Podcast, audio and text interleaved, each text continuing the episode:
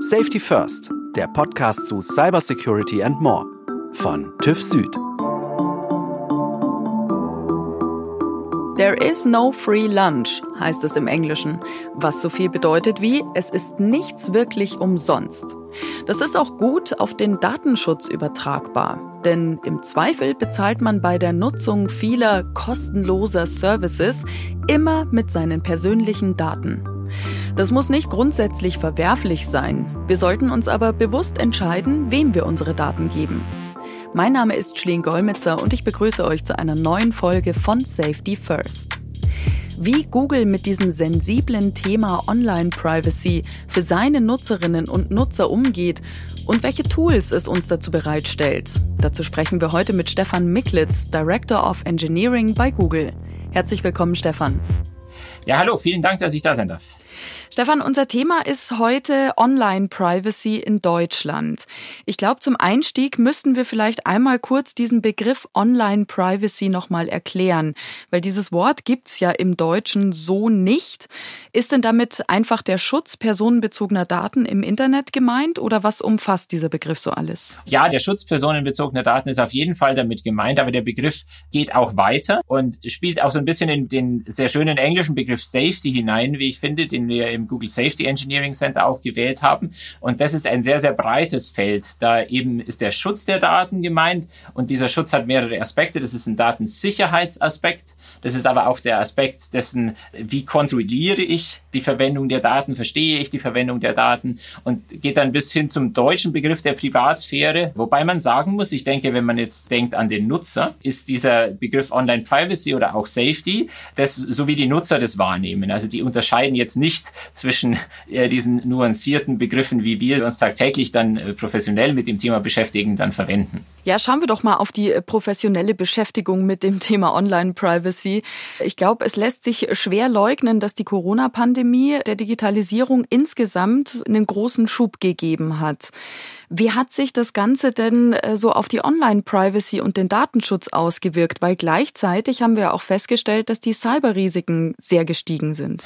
Ja, das ist richtig. Natürlich, die Corona-Pandemie hat dafür gesorgt, dass viel, viel mehr Leute von zu Hause aus arbeiten. Da ist dann natürlich immer das Thema der Sicherheitsstandards der Geräte, die man verwendet, sehr, sehr wichtig. Natürlich hat die Corona-Pandemie auf der anderen Seite auch die bösen Aktoren, sage ich jetzt mal im Internet, auf den Plan gerufen, die dann tätig geworden sind und versucht haben, die Leute mit Mailware oder Phishing dazu zu bekommen, Passwörter zum Beispiel abzugreifen. Da haben wir gesehen, zum Beispiel, dass wir in unseren Gmail Anti-Spam-Filtern einen sehr, sehr deutlichen Anstieg an Corona, Covid-related Mails einfach sehen. 18 Millionen, äh, die wir da täglich noch zusätzlich identifiziert haben zu den 240 Millionen Spam-Mails, die da in, zu dem Thema jeden Tag auch reinkommen. Das ist also ein sehr, sehr großer Faktor, den haben wir gesehen und der hat sich natürlich ausgewirkt. Und wie gesagt, einfach persönlich, man arbeitet von zu Hause aus, die IT-Infrastruktur ist dann eine andere die man dann auch nochmal einfach auf Sicherheitsthemen abklopfen muss. Ist denn wirklich alles auf dem aktuellsten Stand? Verwendet man Geräte dann zur Einwahl, die aktuellsten Sicherheitspatches eingespielt haben und so weiter? Jetzt arbeiten ja wahrscheinlich auch sehr viel mehr Leute von zu Hause aus, die sich in Sachen Cybersecurity nicht besonders gut auskennen. Habt ihr denn da festgestellt, ist der Umgang mit dem Thema Cybersecurity auf Nutzerseite insgesamt so ein bisschen laxer geworden, auch weil alles schnell, schnell gehen musste? Da haben wir jetzt nicht direkt festgestellt, dass die Nutzer das Thema Laxer angehen. Ich würde äh, sagen, dass wir sehen, dass die das Thema Sicherheit, Datensicherheit und Datenschutz den Nutzern generell sehr, sehr wichtig ist. Das ist was, was wir in unseren Nutzerstudien immer sehen.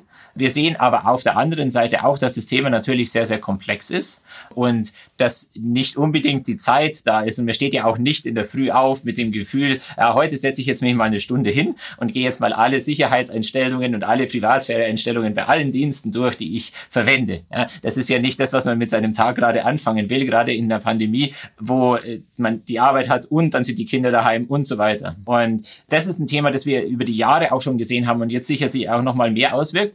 Das muss in der Form für den Nutzer verwendbar sein, dass man das in kurzer Zeit sich einfach anschauen kann. Und das ist was, was wir uns in äh, der Entwicklung immer wieder anschauen. Wie können wir unsere Tools, die wir dem Nutzer anbieten, verbessern? äh, sodass der Nutzer in kurzer Zeit versteht, worum geht's hier und dann eine Entscheidung treffen kann. Also, dass er sich selbst auch nicht überfordert fühlt davon und äh, genügend aufgeklärt fühlt, auch von der Seite selbst, die er da gerade benutzt. Also, ist, ist das dann eher eine Hohl- oder eine Bringschuld? Das ist aus meiner Sicht beides in gewissem Sinne, aber sicherlich eine Bringschuld auf unserer Seite, dem Nutzer äh, Tools anzubieten.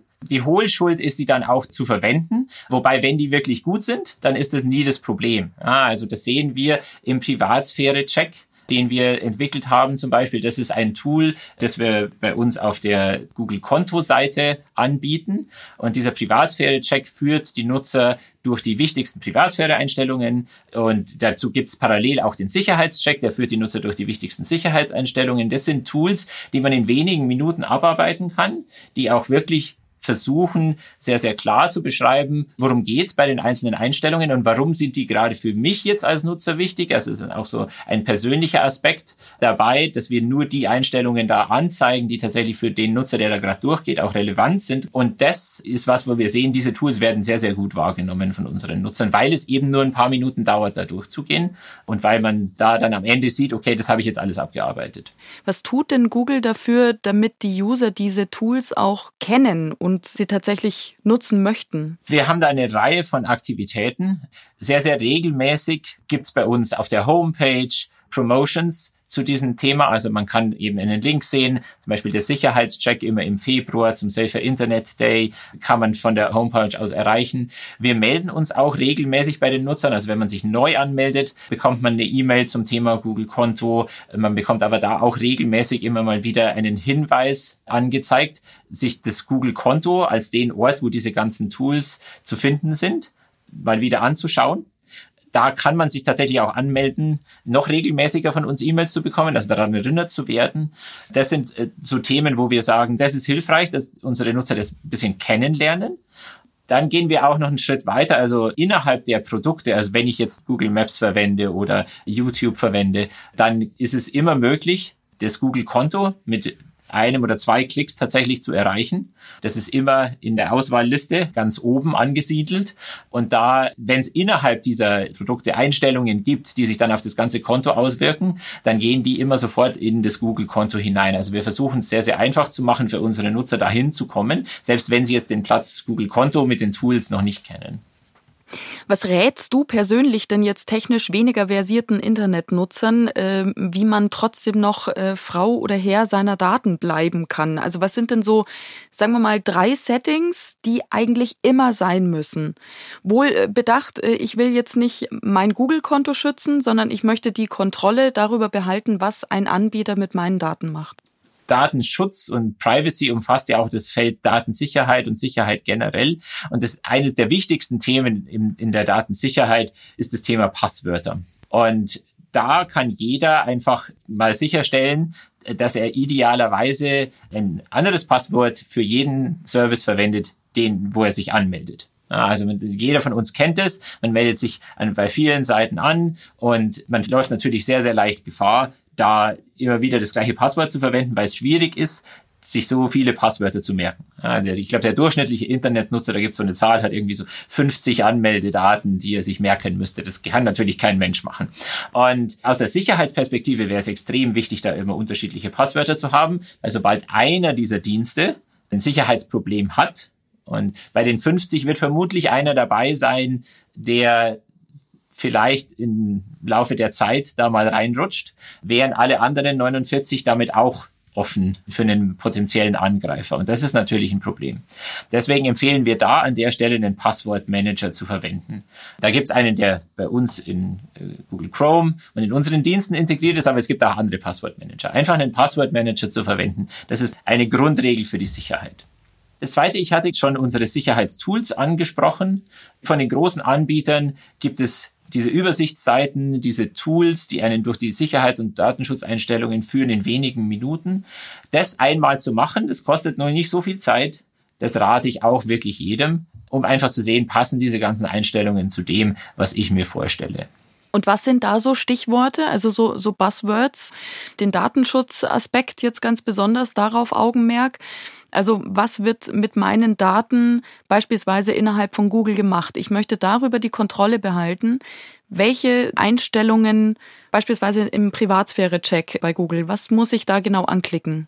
Die wichtigsten Einstellungen, die man sich an der Ecke anschauen muss, sind die sogenannten Aktivitätseinstellungen. Die sind auch im Privatsphäre-Check am Anfang dran. Und da geht es darum, welche Aktivitäten, die man, während man bei Google angemeldet ist, vorgenommen hat, also Suchaktivitäten, Videos, die man angeschaut hat, aber auch der Standortverlauf, wenn man den eingeschaltet hat. Ja, also welche Aktivitäten werden über die Zeit aufgezeichnet? Und da ist es sehr, sehr wichtig, da gibt's eine Reihe von Einstellungen für diese Aktivitäten, eben den Suchverlauf, Videos, die ich mir angeschaut habe, eben Standortverlauf und eine Reihe von weiteren Einstellmöglichkeiten, hier die durchzugehen und zu sagen, ist das so eingestellt, wie ich mir das für mich persönlich vorstelle.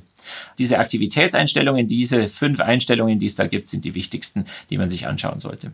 Liest du dir persönlich eigentlich immer jede Datenschutzerklärung durch, wenn du äh, so eine Privacy-Einstellung vornimmst?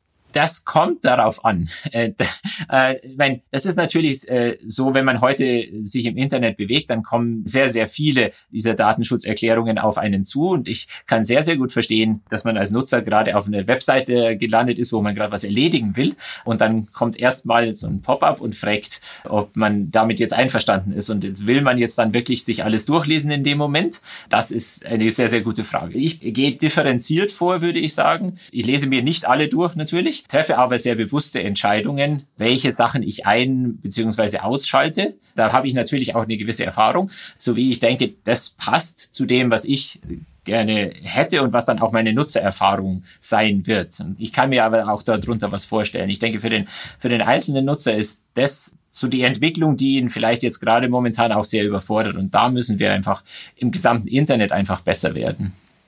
In Deutschland ist ja insgesamt äh, der Datenschutz ein sehr viel diskutiertes und auch sehr sensibles Thema. Das kann man sagen, nicht erst seit Inkrafttreten der EU, DSGVO, aber seitdem eigentlich umso mehr noch. Der Schutz personenbezogener Daten ist ja hierzulande anders als wenn wir jetzt mal in die USA oder nach China beispielsweise schauen, ein sehr hohes Gut. Habt ihr denn den Eindruck, spiegelt sich das auch im Nutzerverhalten der Deutschen wieder? Also da gibt es ja sicher Statistiken bei Google dazu. Ja, wir sehen natürlich äh, das Nutzerverhalten unserer Nutzer weltweit. Und da kann ich dazu sagen, dass wir über die ganze Welt hinweg noch nie so richtig große Unterschiede gesehen haben, interessanterweise. Wenn man vielleicht mal ein bisschen den asiatischen Raum ausklammert. Ich bin jetzt in dem Themenbereich schon seit über zehn Jahren unterwegs und kenne da die Nutzerstudien, die wir da gemacht haben.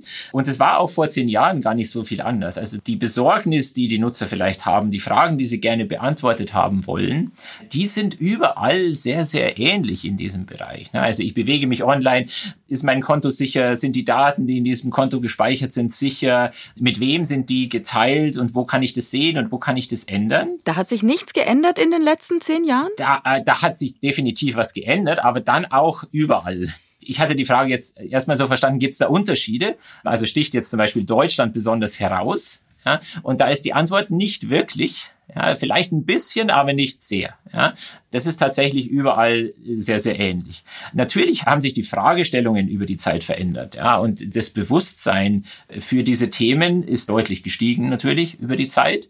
Und wir sehen detailliertere Fragen. Wir sehen auch, dass jeder jemanden im Bekanntenkreis hat inzwischen, äh, der in irgendeiner Form schon mal betroffen war, zum Beispiel von dem Datendiebstahl, und dass da die Fragen natürlich auch gestiegen sind, das sehen wir auf jeden Fall. Aber auch das ist eher so eine weltweite Entwicklung. Aber da geht es ja Google ähnlich wie auch anderen großen äh, Tech-Konzernen. Google wurde in der Vergangenheit beim Thema Datenschutz schon auch stark kritisiert. Da gab es äh, zuletzt einen Fall in den USA, wo es eine Sammelklage von Usern gibt äh, gegen Google, die getrackt wurden, obwohl sie eigentlich den Inkognito-Modus im Browser aktiviert hatten. Also ist das dann auch was, was mir in Deutschland ebenfalls passieren kann? Nur, dass es hier keine Sammelklagen gibt? Gut, also zu dem konkreten Fall kann ich jetzt ins Detail gehen, aber würde ich jetzt vielleicht auch nicht, ähm, weil das ja auch ein laufendes Thema ist. Aber also generell ist unser Ziel schon, für alle Nutzer tatsächlich die gleichen Einstellmöglichkeiten und die gleichen Kontrollmöglichkeiten zu schaffen und die auch so zu bauen, dass es für die Nutzer verständlich wird. Ja, gerade der Inkognito-Modus im Browser ist eine Einstellmöglichkeit, die aus Datenschutzsicht, finde ich, sehr, sehr wichtig ist und sehr, sehr gut ist, wo es aber immer wieder zu Missverständnissen kommt was denn in dem Inkognito-Fenster denn nun genau passiert, technisch und was nicht. Und diese Missverständnisse, das ist was, was wir auf der Datenschutzseite eigentlich sehr, sehr stark vermeiden wollen, wo wir wirklich hinwollen, dass die Nutzer, wenn sie das verwenden, wirklich klar verstehen, was passiert denn da. Und da ist was, da können wir uns immer weiter verbessern. Das ist was, was nie aufhören wird, was wir über die letzten Jahre auf jeden Fall gesehen haben. Ein Thema, das, das nie endet, ist, wie können wir äh, die Kommunikation da besser machen, dass es wirklich verständlich rüberkommt. Jetzt haben wir uns äh, wahnsinnig viel aus User-Perspektive mit dem äh, Thema Datenschutz und Privacy beschäftigt. Also darüber, wie wir selbst umgehen müssen mit unserer Privatsphäre und der Sicherheit unserer Daten. Jetzt schauen wir doch vielleicht mal drauf, was das Thema Datenschutz für den Standort Deutschland im globalen Wettbewerb bedeutet und bedeuten kann. Ihr habt ein ganzes Themenfeld Cybersecurity und Datenschutz äh, für Google weltweit in München angesiedelt und baut da den Standort auch weiter aus. Welche Gründe genau hat es? Welche Vorteile bietet denn da Deutschland als Standort?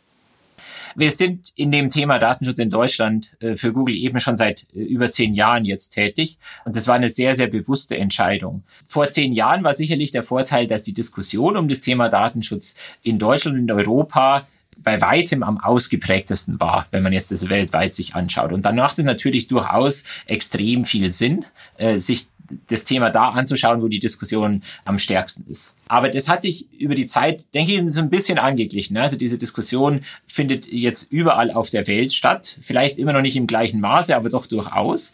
Trotzdem ist es sehr, sehr schön für das Team, sehr, sehr zentral in Europa und in Deutschland angesiedelt zu sein, weil wir tatsächlich tagtäglich dann auch in unserem sozialen Umfeld, in den Medien die Diskussion wirklich mitbekommen, jeder in dem Team. Und das hilft sehr stark bei der Produktentwicklung und bei den Produktideen. Und wie ist es, wie kann ich mir das vorstellen, da in der Zentrale in Mountain View? Kann es sein, dass da vielleicht auch manchmal so ein bisschen gestöhnt wird über diese ganzen Vorgaben, die es aus Deutschland und aus Europa gibt mit der EU, DSGVO und was die da so alles abverlangen, weil für den geschäftlichen Erfolg von Google bedeuten ja strengere Datenschutzauflagen zunächst schon auch mal äh, eine Form von Einschränkung der Möglichkeiten. Also ergeben sich da aus einer strengeren Regulierung wie der DSGVO vielleicht sogar auch Vorteile aus äh, Google-Perspektive oder äh, gleicht sich das so ein bisschen an? Also ich würde sagen, dass man sich äh, im Silicon Valley in Mountain View, wo ja unser Stammsitz ist, äh, sich diese Entwicklungen natürlich sehr, sehr genau anschaut, aber dass die ja auch vor Ort stattfinden. Man kann sich den California Privacy Act anschauen, der an vielen Stellen der DSGVO sehr, sehr ähnlich ist tatsächlich. Also diese Entwicklung ist nicht nur eine europäische. Und äh, das schaut man sich natürlich sehr, sehr genau an, weil es, äh, weil es für uns als Unternehmen natürlich extrem wichtig ist. Die Schlussfolgerung ist aber, glaube ich, eine andere. Die Schlussfolgerung ist zu sagen, was können wir denn, und da hatte ich am Anfang drüber gesprochen, was können wir denn aus technologischer Sicht machen, um tatsächlich Dinge zu verbessern. Dass es eben für unsere Nutzer gar nicht mehr die Frage ist, ob jetzt da Daten verarbeitet werden, weil sie eben nur noch in anonymisierter Form verarbeitet werden können. Und das ist sicherlich was, was uns zukunftsweisend uns hilft an vielen, vielen Stellen. Natürlich im Datenschutz, aber auch, weil es eine generelle technologische Entwicklung ist, die wir, die wir sowieso kommen sehen. Ja, also da kann man jetzt auf der einen Seite sagen, ja, natürlich äh, gibt es äh, Regulierung, mit denen man sich befassen muss und wo man dann hinschaut und sagt, na ja, wie funktioniert es jetzt dann? Aber äh, wie immer bei Google in der Vergangenheit äh, ist es auch in der Zukunft äh, so, wir schauen uns an, was wir denn technologisch als Lösungen da tatsächlich machen können. Und da gibt's durchaus sehr, sehr viele Möglichkeiten und es kurbelt dann auch die Innovation an. Wenn wir jetzt noch äh, ganz zum Schluss einen kleinen Blick in die Zukunft wagen wollen, sagen wir mal in fünf bis zehn Jahren in etwa, vieles wird äh, auch automatisiert künftig ablaufen, was so Privacy-Checkups angeht. Denkst du, ich muss mich dann gar nicht mehr so richtig damit befassen, mit äh, all diesen Regulierungen und diesen Schutzeinstellungen, die es für mich persönlich gibt, sondern ich kann das einfach äh, der Automatisierung überlassen? Oder wäre es trotzdem sinnvoll, am Ball zu bleiben? Ich denke, für den Nutzer ist es auf jeden Fall sinnvoll, so ein gewisses Grundverständnis immer mitzunehmen. Ja, also es ist nicht so, dass man jetzt sagen kann, man muss sich um dieses Thema als Nutzer überhaupt nicht kümmern. Ja, ich hatte gesagt, das Thema Passwörter ist ein extrem wichtiges. Das wird auch auf absehbare Zeit noch so bleiben. Ja, also dass man als Nutzer mit so ein bisschen die Verantwortung tragen muss, wer denn den Zugriff auf die Daten hat. Also dass man eben sichere Passwörter verwendet, Passwörter nicht weitergibt und so weiter. Solche Themen werden schon erstmal bleiben. Ja, äh, da auch natürlich die technologische Entwicklung wird uns über die Zeit helfen, aber das geht noch nicht so schnell weg. Generell ist schon das Ziel, dass es dann aber auch wirklich nur ein Grundverständnis sein muss. Also dass, wenn man das Grundverständnis hat, man dann so ein paar Präferenzen auch festschreiben kann und sagen kann, das sind meine Einstellungen, die zu mir passen. Datenschutz ist ja auch immer was sehr Persönliches. Ja, es gibt Leute, die möchten möchten mehr Daten teilen, es gibt Leute, die möchten weniger Daten teilen zum Beispiel. Ja, da muss man sicherlich auch in Zukunft gewisse Dinge festlegen. Aber das große, große Ziel für uns bleibt diese Komplexitätsreduktion, dass es nicht mehr so schwierig ist, das alles zu durchdringen und dass man nicht sehr viel Zeit darauf verbringen muss. Stefan, ich danke dir ganz herzlich für deine Einschätzung und dass du heute da warst. Sehr gerne. Vielen Dank.